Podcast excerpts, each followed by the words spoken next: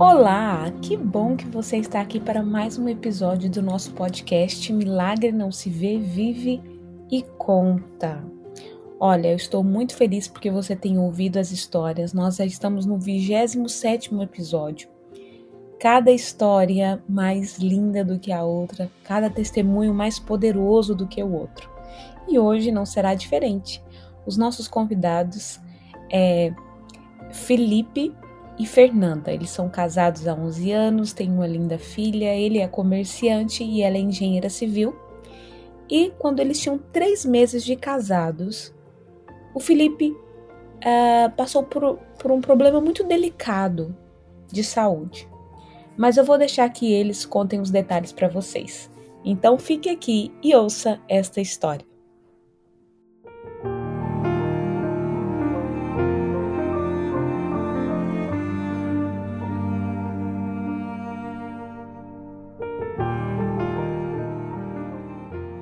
Tudo bem, Felipe? Tudo bem, Bruna? Tudo bem, Fernanda? Tudo bem, Bruna. Que bom poder vê-los assim por vídeo, né? Tanto tempo que eu já estou morando fora e eu fico muito feliz por vocês aceitarem o meu convite de estar aqui testemunhando do que Deus fez na sua vida, Felipe. E a sua esposa está aí de prova, né? Para acrescentar algumas coisas.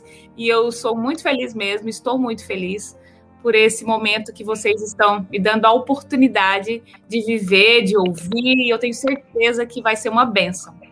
Amém. Amém. Verdade. E agora eu quero saber os detalhes dessa história, dessa, desse testemunho maravilhoso que vocês têm. Bom, na verdade, tudo começou em 2010, né? Uhum. É, no ano de 2010. Eu até chamei a Fernanda para participar da live também, porque assim, a mulher geralmente ela é melhor para para é, detalhes. gravar realmente os fatos, a sequência dos fatos, o tempo. Então, eu quando eu começo a contar a história, eu troco, ela vai me corrigindo. Uhum. A gente casou em junho, né, de 2010. E em agosto, setembro. Setembro. em setembro eu tive os sintomas, né, os primeiros sintomas do problema, né? Uhum. É, foi um mês, né? aqui em Goiás, você sabe bem que chega o mês de agosto, setembro é bem quente, seco, né? Uhum. E aí eu comecei a ter bastante tosse, uma tosse muito seca, uma dor no peito, e aí eu fui ao médico, fui ao hospital, e aí o médico me examinou e falou, não, isso aí é uma virose, é por conta do calor mesmo tal. Eles sempre falam, né? Em alguns uhum. casos. Eu voltei para casa. Mas o problema persistiu, piorou as dores foram ficando mais intensas, né? E agora eu já, na tosse também, vi um pouco de sangue. Eu voltei no, no hospital, o médico falou, olha, isso aí é virose, é por conta do calor, é normal. Uhum. Eu falei, tudo bem, voltei para casa, né? Só que o problema foi agravando. Foi agravando, agravando, foi ficando pior. Você tinha dor, Felipe, ou era só a tosse mesmo? Era tosse e muita dor no peito muita dor no peito e tosse, às vezes tinha é, sangue um pouco na tosse, né?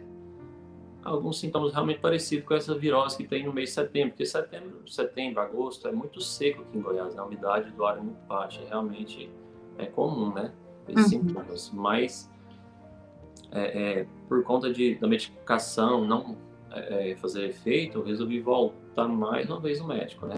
Chegando lá no hospital, o médico pediu um, um exame de imagem né, do tórax e eu fiz esse exame de imagem lá e aí ele olhou, tava eu e meu pai, né, meu pai me acompanhou nesse dia porque realmente estava com bastante dor e aí o médico falou, olha Felipe, você vai ter que internar agora, nesse momento. Aí assim, para mim foi até um choque, né? até achei estranho porque eu estava vindo do trabalho com meu pai, né? A gente trabalhava junto nessa época e aí de repente ele falar que, você tem, que eu teria que internar agora, eu já fiquei um pouco assustado, né? Mas ele falou assim, você tem que internar agora que você tá com, tá com pneumonia, né? Seu pulmão tá, tá bem afetado, você tem que internar hoje. Então, assim, eu já fiquei um pouco de medo porque o médico realmente mostrou que teria que ser urgente, né? Uhum. E meu pai sempre foi assim, sempre tentou tranquilizar bastante a gente, né, em todos os aspectos, né. Uhum. Ele falou, não, Felipe, isso aí é normal, eu também já internei na minha infância, na adolescência, por conta de pneumonia. sei, dois, três dias você já está de volta em casa e tal. Ah, tranquilo, não tem problema, né? Aí o uhum. médico falou, olha, aqui não tem vaga nesse hospital. Você vai ter que procurar um outro hospital. Chegando lá, eles me internaram, né? E, e eu já estava com bastante dor. O quadro estava bem agravado, muita dor no peito, assim, uma pressão muito grande no peito, sabe? É, quando eu tossia também doía bastante, a respiração já estava bem mais curta, né? E aí eu internei no, em, no dia, não lembro realmente qual era o dia, você lembra? O dia exato que eu internei? Se não me engano, foi 27 de setembro. Então vocês tinham, vocês tinham meses de casado. É, é tinha hum. três meses e pouquinho. Fez, fez na, na, lua de mel, ele passou mal. É, foi. É e aí eu internei e no dia seguinte eles falaram, ó, oh, a gente vai ter que te levar para UTI. Aí eu achei mais estranho, né? Eu falei, poxa, internei um dia, já tem que levar no outro dia para UTI. Meu pai, meu pai sempre foi muito preocupado, mas sempre ele tenta tranquilizar, né? Ele falou, não, Felipe, eu acho que eles estão te levando para UTI só para ter um acompanhamento mais específico, né? Algo mais dedicado a você mesmo. Não precisa ficar preocupado, não. Eu falei, não, tranquilo, vamos para UTI, né? E eu nunca tinha internado antes, nem nada, e realmente eu achei um pouco estranho os procedimentos também, porque a gente, na UTI, você tem que tirar a roupa que você está no corpo, tirar a aliança, relógio, qualquer coisa que você tem, você tira. Tem que vestir aquela roupa, né, própria uhum. deles lá. E aí eu entrei naquele ambiente extremamente frio mesmo, gelado, ar-condicionado não dentro da UTI, a climatização é bem frio mesmo, muito frio. Inclusive até pedi cobertores, assim, realmente é muito frio. Então é um ambiente diferente, né? foi algo diferente. E aí, quando eu dei entrada na UTI, a enfermeira veio para fazer algumas perguntas, alguns questionamentos, veio com a prancheta, né? Uhum. Ela perguntou várias coisas, né? para tentar identificar o que era esse problema. É, ela perguntou se eu tinha tomado a vacina para H1N1, que na época era bem recente, né? Na época tinha tido aquela questão da gripe suína, né? H1N1. Uhum. Eu falei, não, tomei essa vacina não. Quando eu falei isso, eu percebi que ela já foi saindo de perto, né? Ela já foi saindo de perto, ela, eu vi que ela conversou com outra, outra enfermeira, e quando foi em questão de segundos, todos estavam colocando máscara, estavam colocando luva, todo. Eu acho que, a princípio, eles acharam que fosse H1N1. Uhum. E aí ela falou: Não, Felipe, a gente vai te levar para o isolamento da UTI. Isso já no segundo dia, né? E aí eles me levaram para um quarto fechado lá dentro da UTI mesmo, né, isolado de todos os outros leitos. Então, até nesse ponto, você estava achando que era pneumonia, só que o, o, o hospital estava achando que era outra coisa, ou ainda era pneumonia? Isso, o médico me encaminhou como se fosse pneumonia, né? Uhum. E aí lá, né, na UTI, ela já direcionou para essa questão de H1N1. Uhum. E aí me levaram lá para esse isolamento e a, e a enfermeira falou: oh, se você precisar de alguma coisa, basta tocar essa campainha aqui, a gente você vai ficar isolado aqui e tal. É, tranquilo. Aí eu fiquei naquela sala sozinho, cheio de equipamentos, né? E aí eu fiquei lá várias horas e aí eu apertava esse botãozinho para chamar e ela nem aparecia. Eu acho que o pessoal tava com medo realmente de, de ser H1N1, né? É algo que era tava matando bastante, é transmissível e tal. Uhum. E eu chamava e ninguém aparecia. E eu fiquei ali por muitas horas até que apareceu, né? Apareceu uma equipe médica, mas já era para me transferir, não é isso? Transferir de UTI. Então já já estavam me tirando dali já. E é, dali eu segui numa ambulância, né, aquela UTI móvel, para UTI do Hospital Cidade Jardim. Fui para lá, né? Chegando lá, eles me colocaram também no isolamento lá. Só que esse isolamento era um pouco mais humanizado, vamos dizer assim, né? Ele era fechado de vidro, eu poderia pelo menos ver as pessoas, ver o movimento. Uhum. E ali começou uma jornada que realmente a gente achava que seria poucos dias, se tornaram vários e vários dias, né? Eu fui piorando cada vez mais. Eles iniciaram um tratamento é, para H1N1, né? No hospital na UTI da Cidade de Jardim, eles iniciaram esse tratamento para H1N1 e eu fui piorando cada, cada vez mais, porque não era isso o meu problema, né? Não era esse o problema, na verdade. E eu fui piorando, e aí no hospital, realmente na cidade de Jardim, na UTI, eu tive vários episódios ali que, por um fio, eu não, não morri, né? É, em algum em uma, um desses episódios lá, eu estava realmente sem ar, já não conseguia respirar. O médico veio com uma agulha, né, bem grossa, né?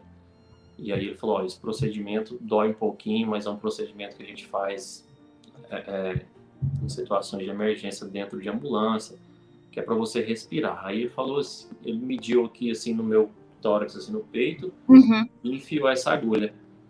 E quando ele enfiou essa agulha, é, eu comecei, pode-se dizer, a respirar por ali. Realmente tirou toda, toda a pressão que tinha no meu peito, no meu pulmão, e, eu tive um alívio. Então eu fiquei respirando ali, pode-se dizer, por essa agulha, com a ajuda dessa agulha, né? Ele falou: Ó, esse procedimento é um procedimento de emergência, a gente está fazendo isso só para esperar a chegada do médico até aqui no UTI. Nesse momento, a gente já percebeu que, que realmente era um quadro mais grave, né? Uma situação grave. Uhum. E o médico, quando ele chegou, ele fez um procedimento de drenagem, né? Onde ele faz um furo aqui embaixo mesmo da, da axila, assim, na região da, da, costela, vamos dizer assim, né? Uhum. Ele faz um furo e passa uma, uma mangueirinha, uma mangueira bem grossinha, né? Acho que da espessura do, do, do dedo, assim, né? Uhum. E por ali sai bastante secreção, né? Saiu bastante secreção. É, é, ali tinha um infectologista dentro daquela UTI e esse infectologista, dia após dia, estudando, pesquisando e não conseguia realmente chegar numa conclusão do que seria esse problema. Enquanto isso, estavam me tratando como se fosse H1N1. É, nossa família contratou um outro infectologista, né, para estar lá no hospital. Ela foi lá também, pediu pediu vários exames e também não detectou. E a gente estava bastante preocupado porque dia após dia, entrava dia e saía dia, naquela UTI eu estava piorando bastante. Uhum. Ninguém tinha uma solução, ninguém sabia o que poderia ser, né? Eu, eu, tive que colocar mais outro dreno do outro lado, né? Nessa UTI da cidade de Jardim, eu permaneci por quantos dias? 18 dias. Eu fiquei 18 dias tratando lá nessa. Isso já no terceiro hospital. Isso. E já não sabia, e ainda não sabia o que que era. Não, não sabia o que que era. A infectologista da UTI mesmo falava, não é H1N1, vamos tratar, e... mas a gente sabia que realmente não era isso, não estava tendo melhor, não estava tendo resposta, né? Dia após dia coletava sangue para fazer os exames e não tinha nenhuma resposta, né? Aí você começou a ficar preocupado, Felipe? Eu comecei a ficar preocupado. Eu vi que era realmente algo grave. Eu vi que era algo grave, porque não tinha muita solução e eu estava tendo a piora muito rápido, né? Muito rápido. Então, e como foi para você, Fernanda, viver esses momentos? Meu Deus. É. Então, a gente estava recém-casado, né? É, tinha menos de três meses quando isso aconteceu e para mim foi um choque muito grande, porque nós nos casamos muito novos, né? Eu tinha 18, ele tinha 19 anos. Então, é, nenhum de nós dois nunca tinha ido num hospital, muito menos numa UTI, né? Então, quando eu fiz a primeira visita na UTI, eu saí de lá bastante preocupada, porque eu nunca tinha entrado numa UTI na minha vida e ver todos aqueles aparelhos, né, a situação que os demais estavam, né, é, não foi fácil, realmente. Esse episódio mesmo que ele falou, dessa questão que o médico teve que meio que improvisar, né, esse, essa agulha lá para ele poder respirar, né, é porque a o problema que ele teve gerou um pneumotórax, que é, é, é muito comum, por exemplo, em acidente de moto, que a pessoa cai e perfura a caixa torácica e aí começa a entrar líquido dentro do pulmão. E foi o que aconteceu com ele. Mas ninguém sabia dizer por que estava acontecendo aquele pneumotórax, porque isso não é comum em pneumonia. E na época estava igual está agora, era o surto da H1N1, né? Então, assim, o pessoal tudo diagnosticava como H1N1. Mas o tratamento não respondia não respondia. E, inclusive, nesses 18, dentro desses primeiros 18 dias que ele estava ali, ele fez aniversário dentro da UTI, é, porque o aniversário dele é em outubro, né? Ele estava ali dentro da UTI. Então, assim, para a gente não foi fácil. Eu estava no início da minha faculdade também, no início do meu casamento, né? Meu Deus. E, e vivenciar tudo isso junto, realmente, assim, não foi fácil. E aí, Felipe? E dentro da UTI realmente é um clima pesado, né? Vamos dizer assim, para quem não está acostumado, né? Eu tava, que, tava na, que eu estava na, no isolamento da UTI. Uhum. Então aquilo vai realmente detonando com a, com a mente da gente, né? Com o psicológico, né? E para mim que estava acostumado a fazer exercício físico, praticar atividades esportivas, eu estava ali deitado, né? Naquele, naquela cama, eu não podia levantar para nada porque tinha vários e vários equipamentos fixados aqui né, no meu corpo, né? Dentre eles o dreno, né? Que é aquela mangueira, tinha vários outros aqui no peito. Então eu não podia andar. E assim, e é uma situação de certa forma até humilhante que a gente não está acostumado, né? Que a questão do banho, né? Uhum. Eu não poderia nem levantar, não podia levantar. Então assim, o banho eu tomava ali deitado mesmo, né? O pessoal vinha com, com água você... quente. E você tinha 19 anos na época. É, tava fazendo 20 já dentro da UTI. E Não. não, e é terrível assim, principalmente detalhes mesmo, como a timidez, né, que você fica, né? Você tem que tomar um banho ali por uma equipe de enfermagem ali, e o pessoal joga água quente em você ali para dar um banho na cama mesmo e, e molha todo aquele lençol que você tá deitado. Então é um negócio realmente sem jeito, né? Terrível. Uhum. E acaba que você tem que se adaptar aqui. E assim, um dia antes você era muito saudável, você não Não. sentia nada. Não, eu fazia natação, fazia academia, jogava bola. A semana era bem repleta de. Foi num prazo de, assim, quatro dias até ele internar. Assim, um dos primeiros sintomas até a internação foram em torno de quatro dias. Foi muito rápido. Muito rápido. Na- não foi algo que é, anunciou com muito tempo, não. Assim, de repente ele estava começando a passar mal e, igual ele falou, foi várias vezes no hospital, era virose, voltava para casa e até que aconteceu a internação. E eu sempre procurei ser bas- bem atuante assim na igreja, né? Até mesmo porque aqui a gente frequenta aqui na Vila Regina, tava, sempre foi muito carente de liderança, né? De líderes e a gente acaba que tenta suprir né, essa necessidade em vários cargos simultâneos. Então, pessoal da igreja, os irmãos também, acaba que sente aquela falta, né?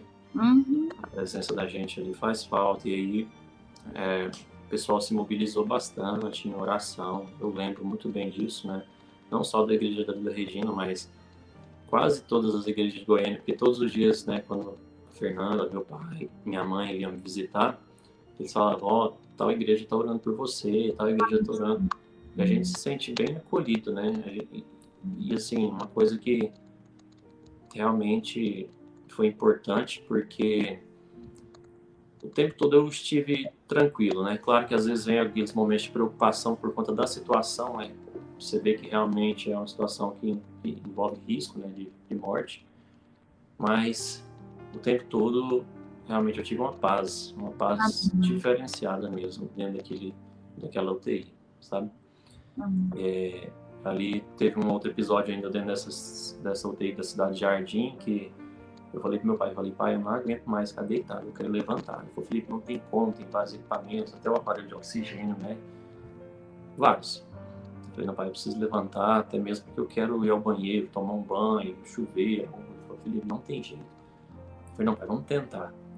E meu pai, Felipe, a gente não pode, vamos tentar. Aí eu já fui meio levantando, a gente tirou alguns equipamentos ali por conta própria, né?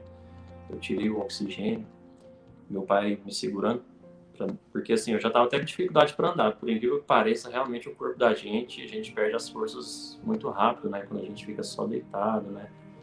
Sem alimentar direito. E meu pai me ajudou a caminhar até o banheiro. Chegando lá dentro do banheiro, eu comecei a ficar sem ar, né? Falei, pai, eu tô um pouco sem ar, tenta é, me ajudar. Aí meu pai pegou uma revista que tinha lá, acho que era até uma revista adventista, e ele começou a fazer um movimento ali para para abanar realmente, né? Uhum. E eu já não tava conseguindo nem falar tão sem ar que eu, que eu, que eu estava, sabe? Eu fiquei tão sem ar assim que eu comecei a ficar vermelho. Aí meu pai já chamou a equipe já de enfermagem, eles vieram correndo, já me carregaram, colocaram lá na cama, colocaram os equipamentos e batimento cardíaco muito alto e retiraram meu pai lá e vieram todos e eu falei, agora eu vou morrer, não conseguia nem falar mais. Realmente é a sensação de estar afogando. Essa era a sensação. E eu permaneci assim por mais ou menos uns cinco minutos até conseguir estabilizar. Aí eu falei, poxa, mais uma vez, né? E uma dessas enfermeiras, ela, coincidentemente, era vizinha da minha sogra. Ela falou para minha sogra, falou, olha, eles vão transferir o Felipe porque realmente ali não tem recurso para ele. Eles estão vendo que a situação dele, em poucos dias, provavelmente ele já ele deve perder a vida dele e ele na, na UTI já tem muito registro ali de morte. Isso não é bom para a reputação da UTI. Então eles vão procurar um jeito de transferir o Felipe de UTI. É, nisso, uma médica tentou uma última cartada, vamos dizer assim, que seria chamar um médico de outro hospital para ir lá me visitar, né? É, era um, um, cirurgião, no caso, é, porque eles viram a necessidade de, pelos exames até de imagem mesmo, de meio que fechar a, algumas aberturas no pulmão, né? Então eles procuraram esse médico que era especialista né, em Goiânia, só que no momento ele se negou a fazer atendimento porque e aquele médico ele tinha resolvido que não iria fazer aquele atendimento pelo plano de saúde. Uhum. Então foi a hora que a gente começou a ver a mão de Deus agindo, porque a, a, após ali 18 dias, inclusive nesse dia é, eu lembro que eu entrei no, no, isolamento ali, né? Assim, depois de acho que uns 10 dias, eles começaram a permitir que eu passasse a noite ali com o Felipe, mesmo estando dentro da UTI, mas eles é, permitiram que eu ficasse ali como acompanhante, né? Então, nesse último dia, eu cheguei lá, um dia antes da transferência, e vi um aparelho diferente no quarto. E eu ainda perguntei pro filho, falei, o que, que é isso aqui? Ele falou, ah, não sei, colocaram aí. E dias depois a gente ficou sabendo que aquilo já era um respirador. Então a, a equipe já estava a postos para entubá-lo a qualquer momento, porque o caso dele se agravava a cada minuto, né? Então essa médica que tentou contato com esse especialista, ela ela fez uma outra jogada, vamos dizer assim. Então ela ligou diretamente para o Rafael e falou: Olha, doutor, nós temos um caso aqui. É interessante porque esse Rafael Haddad, ele é dono de algumas UTIs aqui em Goiânia, né? Uhum. Então, nesse dia, ele mesmo, ele e o sócio dele, eles entraram dentro dessa UTI móvel e vieram me buscar. Isso não, era comum, eles nunca, nunca tinham feito isso, porque isso, assim, eles têm uma equipe que faz isso, né? Nesse hum. dia, eles mesmos vieram me buscar, inclusive, assim, eles não estavam nem sabendo me prender na maca, me colocar dentro da ambulância, porque eles não estavam acostumados com isso, eles eram os donos da UTI. Mas eles vieram. Nossa, já levaram. é o Deus agindo, né? É, o dono de uma UTI pegar uma ambulância para ir buscar um paciente, né? Isso aí não é comum. Uhum. E ele me levou lá para a UTI do Hospital São Lucas, aquele hospital ali de frente ao Centro de Convenções, no centro de uhum. e, e por lá eu permaneci mais alguns dias. Tá que chegando lá, ele fez uma nova bateria de exames e constatou que não era H1N1 realmente. E aí, por, por vários exames e por deduções, né, por experiência, eles é, constataram que seria uma bactéria. E essa bactéria é a que provocava essas aberturas, vamos dizer assim, no pulmão. Como se a bactéria se alimentasse do pulmão, né? Hum.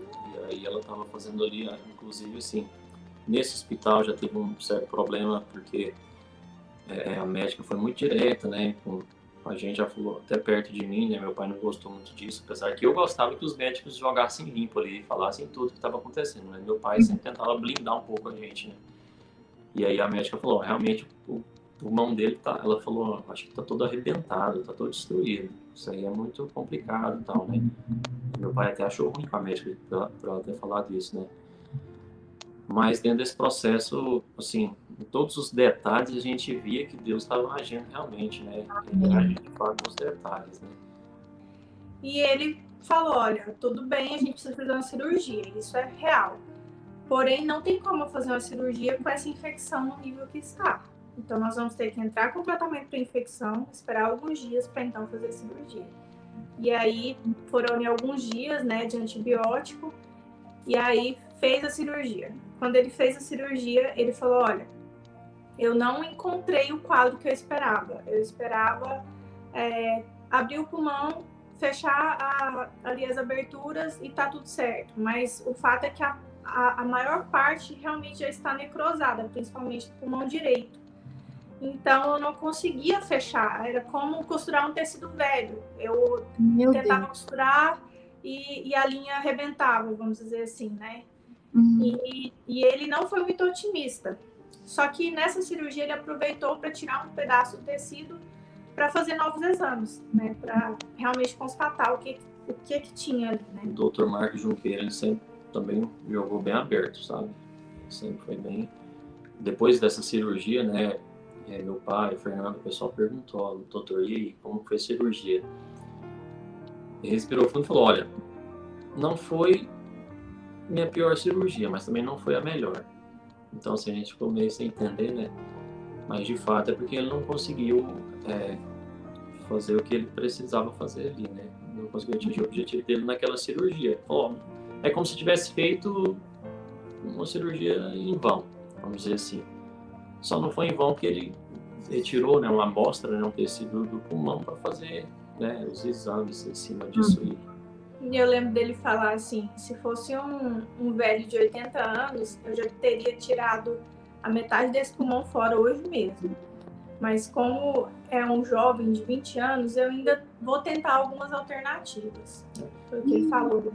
Todos os médicos falavam assim para mim, ó, se você fosse fumante, né, coisa do tipo, você já teria morrido já. Porque como eu nunca fui fumante, né? Nunca fiz uso nem de bebida alcoólica nem nada, realmente eu estava bem saudável, né? Isso ajudou também bastante na recuperação, né? Eu penso uhum. que Deus até mesmo é, estiver, tivesse me preparado um pouco antes, né? Eu estava realmente muito bem, né? Estava muito saudável, né? Quando eu fui internado, eu suportei todos esses procedimentos, né? Suportei tudo isso. E dentro dessa UTI do São Lucas foi uma jornada ainda muito grande, vários, muitos e muitos dias ali. É, depois dessa cirurgia, né, depois de alguns dias saiu o resultado do exame que o médico pediu, né, através do tecido. E ali foi constatado, quando a gente achava que a bactéria estava tratada, foi constatado um fungo que até o momento não tinha se manifestado, não tinha é, dado sintomas ainda, né?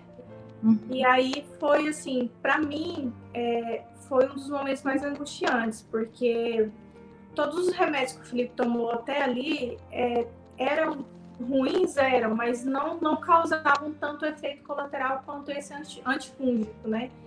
É, naquela UTI também, pela situação do Felipe, eles também permitiram que eu ficasse como acompanhante ali. É, hoje tem várias UTIs humanizadas em Goiânia, mas na época não tinha. Então, e nessa UTI ele ficou num leito comum. Então era assim, uma cadeira mesmo ao lado ali da cama, né? E eu passava a noite ali com ele. E eu lembro que esse medicamento ele demorava em torno de oito horas para a infusão dele, né?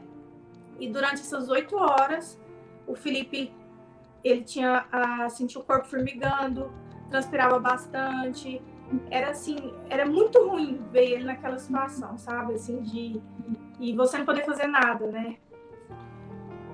Por ser um estado considerado grave, em vários momentos, desde a UTI da cidade de Jardim até a UTI do São Lucas, os médicos não eram muito assim diretos, mas eles já falavam assim para minha mãe, meu pai, né, que era um caso grave, né? Já tentavam ler, vamos dizer assim. Preparar eles. Preparar, né?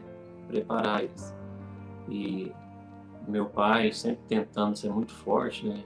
Eu sempre cito meu pai, assim, minha mãe sempre teve muito presente também, né? Mas a mãe parece que ela sente muito aquilo, né? Também, e ela.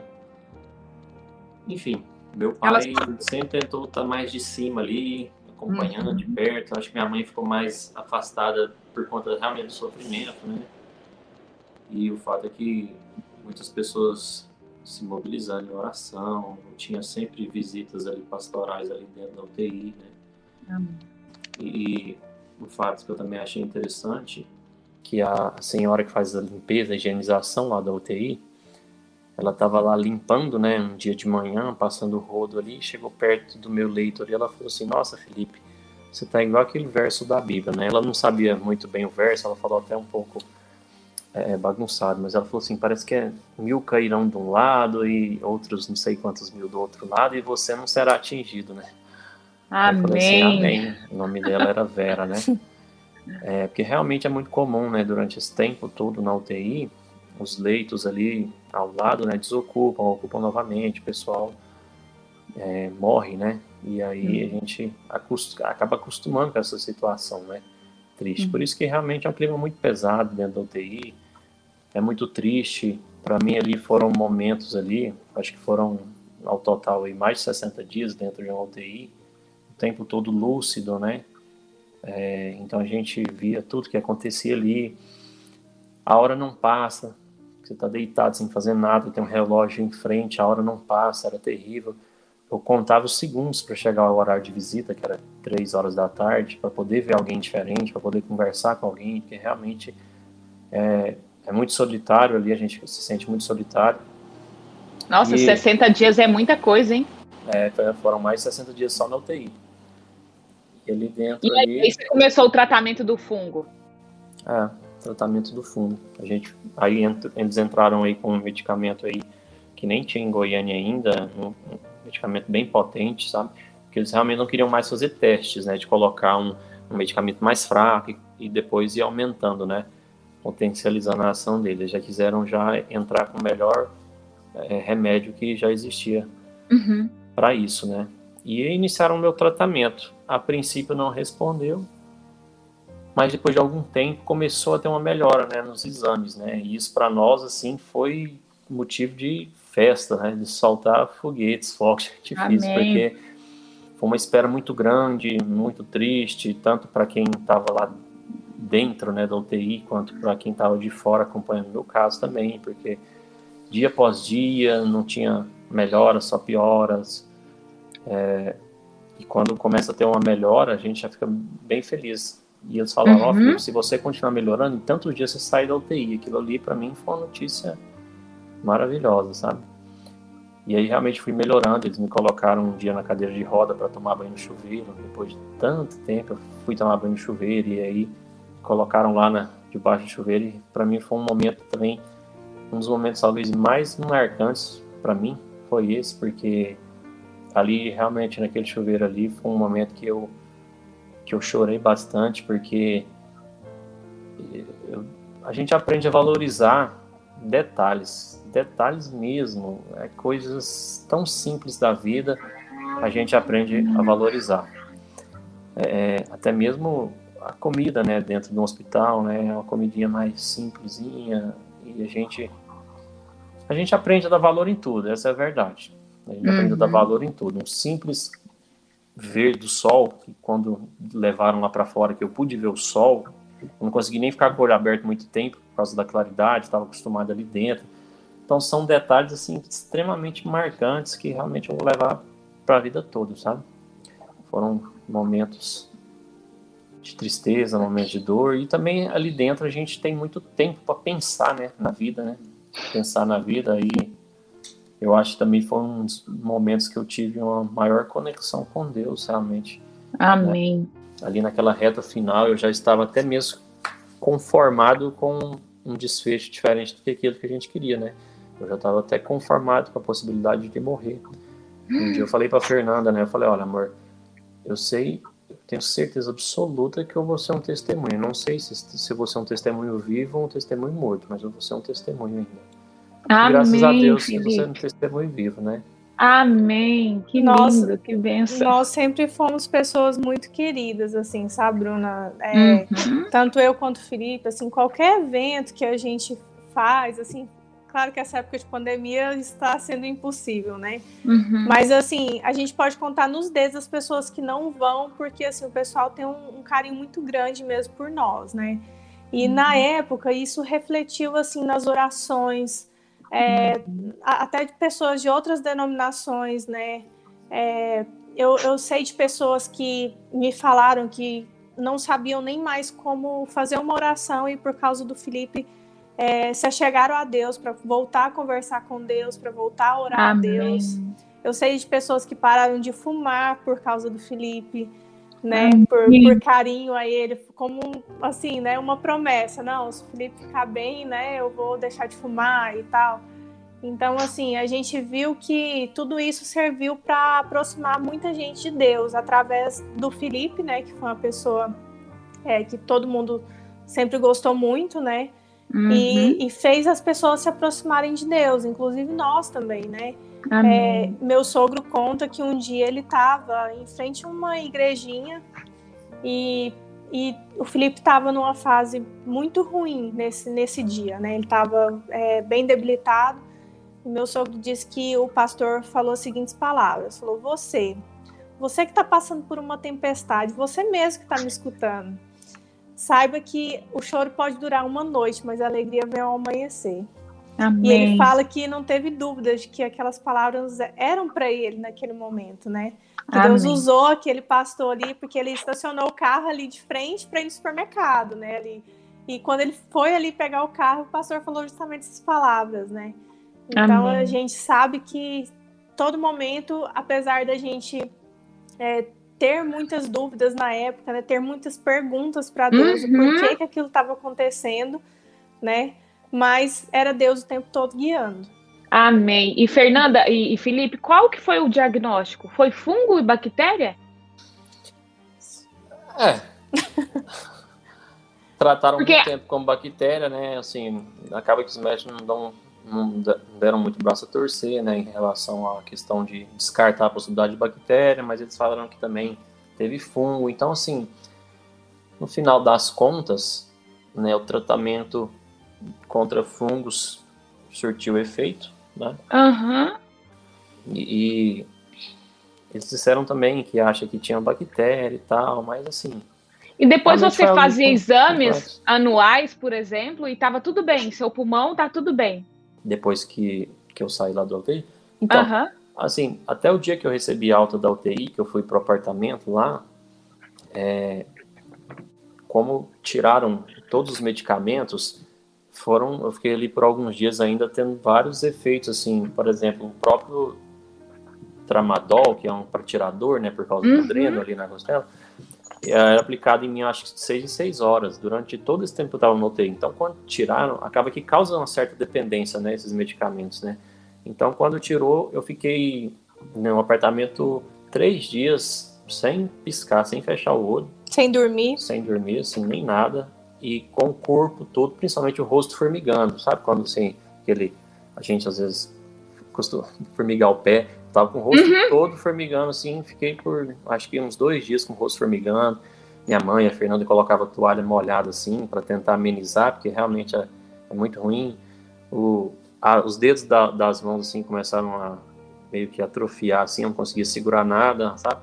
Mas isso foi, foi por conta realmente de ter tirado esses medicamentos, sabe? É, no total foram 74 dias de internação entre UTI e, e apartamento, né? Nesses 74 dias o Felipe perdeu 20 quilos. Meu Eu nunca Deus. vou esquecer o dia que ele chegou em casa e foi vestir uma roupa, né? E a roupa assim tava extremamente larga. Porque Deus ele não quer causar dor a ninguém. Ele é o nosso pai e você teve um pai que te acompanhou de perto seu pai jamais queria que isso tivesse acontecido na sua vida. E você era muito jovem, Deus permitiu que isso acontecesse na vida de vocês, porque vocês já estavam juntos e era uma só carne. E eu imagino que doeu em você, Fernanda, como se fosse você. e ele permitiu para que você, Felipe e Fernanda, aprendessem alguma coisa. E o que vocês aprenderam depois de tudo isso, Felipe, você principalmente? Como que mudou? O que, que, que é a sua vida depois dessa, desse milagre que aconteceu na sua vida? Então, Bruno, igual você falou, é, realmente a gente não compreende, né, os planos, né, de Deus. A gente sabe os planos, mas a gente não compreende às vezes os meios, né, que Deus usa, né. Uhum. E isso é, como se diz, nesse período agora de pandemia, que a gente perde muitos entes queridos, muitas pessoas conhecidas, né? Sempre levanta esse questionamento, né? Poxa, eu orei tanto, por que, que Deus permitiu que isso acontecesse, né? O fato é que realmente a gente vive num mundo de pecados. A gente, por ser cristão, não está imune, né, a nada uhum. disso. Mas uma coisa que eu aprendi que é muito forte é que em meio à tempestade, né, quando você passa por tudo isso ao lado de Deus, quando você sente a paz de Deus ali com você, fica mais fácil suportar as provações. Amém. Porque as provações nessa vida, elas vão vir. Provações que realmente a gente não vai entender o porquê aqui nessa terra. A gente não vai entender. A gente vai questionar Deus. Mas o fato é que com Deus a gente consegue suportar e a gente tem esperança, né? Amém. Então isso é até um recado mesmo de um aprendizado que eu tive, né? Que eu vivi, que embora a gente não entenda, a gente tem que confiar em Deus, que Ele sempre tem o melhor para nós, né? Amém, Felipe, amém. E você, Fernanda? Caiu o fone aqui.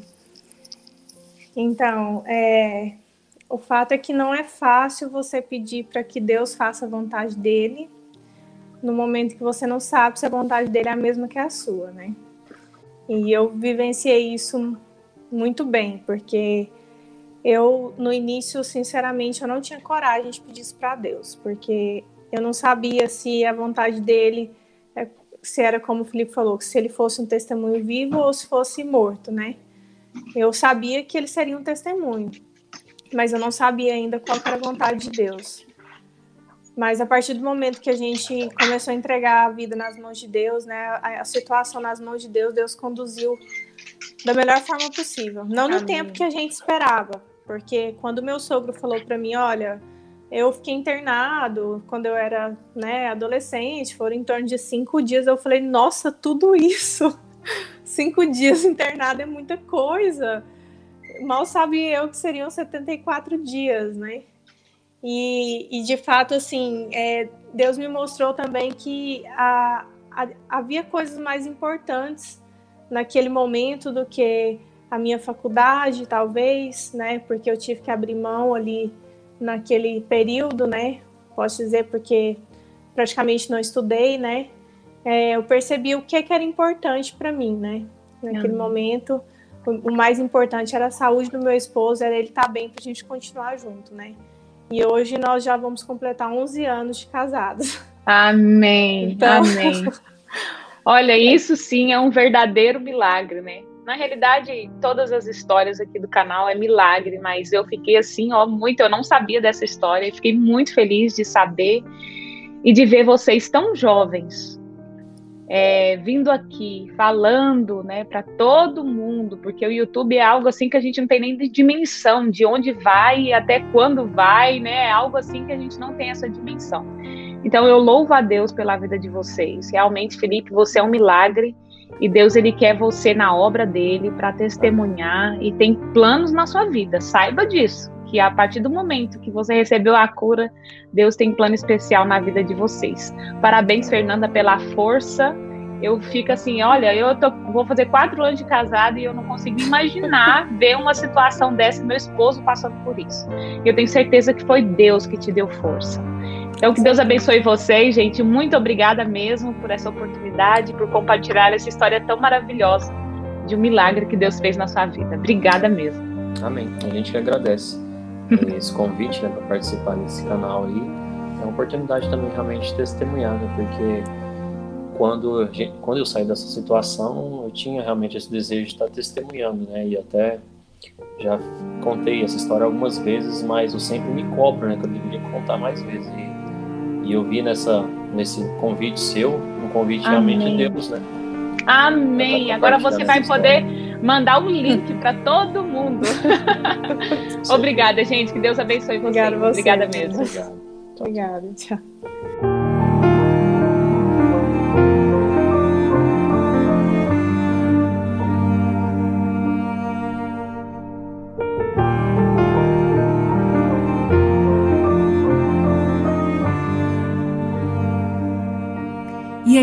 Gostou dessa história? Então compartilhe o link com seus amigos.